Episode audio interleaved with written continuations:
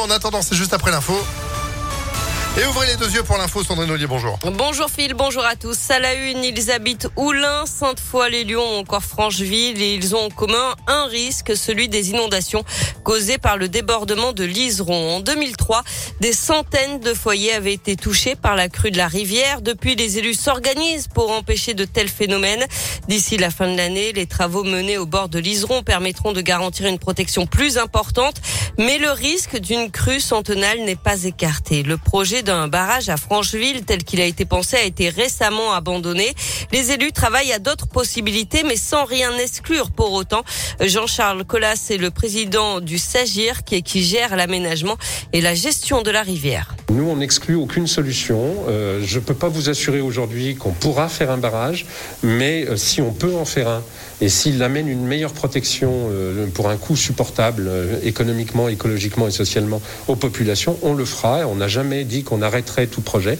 L'idée, c'est d'améliorer la protection sans totalement détruire l'environnement ou en le faisant de manière mesurée et compensée. Les élus souhaitent aussi améliorer la prévention des risques avec les riverains concernés, notamment dans l'aménagement des maisons et l'intervention des secours. Des exercices sont régulièrement organisés avec les pompiers du Rhône. Dans l'actu également, deux blessés légers dans l'effondrement d'un immeuble hier à Lyon. Ça s'est passé vers 15h30, euh, route de Genasse, dans le troisième arrondissement. Image impressionnante, une façade est complètement tombée, entraînant avec elle une partie des étages de l'immeuble. Des travaux sur un chantier juste à côté pourraient être à l'origine de l'effondrement. Une trentaine de ressortissants ukrainiens rassemblés hier soir devant le consulat de Russie à Lyon. Cette nuit, Joe Biden a parlé euh, du début d'une invasion russe en Ukraine et a annoncé les premières sanctions contre Moscou. Et puis une action euh, coup de poing des agriculteurs de la région. À partir de ce soir 18h, ils vont bloquer avec leurs tracteurs deux centrales d'achat de la grande distribution, dont une à Saint-Vulbas dans l'Ain, à quelques kilomètres de Lyon. Ils veulent faire pression sur les négociations commerciales annuelles qui ont lieu en ce moment entre industriels et grandes distributions. Des discussions sur euh, les prix des produits alimentaires qui s'achèvent à la fin du mois de février. On passe au sport avec du foot. La Ligue des Champions et Lille qui a perdu logiquement 2 à 0 à Chelsea en huitième de finale aller. Chez les filles, les Bleus remportent le tournoi de France. Trois victoires en trois matchs dans cette compétition amicale. Hier, elles ont battu les Pays-Bas 3 à 1 avec un but de la Lyonnaise et capitaine des Bleus, Wendy Renard. Et puis en tennis, fin de l'aventure pour Caroline Garcia à Doha. La Lyonnaise a perdu en 2-7 au deuxième tour contre l'Américaine Korigov.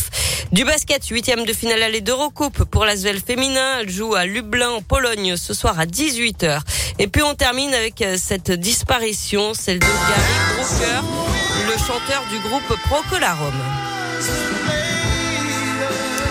Il avait 76 euh, ans. Il est mort paisiblement chez lui après s'être battu contre un cancer. Il avait aussi collaboré avec plusieurs autres groupes comme ceux d'Eric Clapton, Ringo Starr, ainsi que des artistes notamment comme euh, Paul McCartney. Mais ouais, bien sûr, Procolarum, euh, groupe culte des, des, années 60, fin 60 notamment évidemment. Vous avez peut-être des vinyles à la maison. Merci beaucoup Sandrine bah, pour l'info qui continue sur impactfm.fr. Vous êtes de retour à 10h. À tout à l'heure. Allez, à tout à l'heure, 9h34. Météolion.net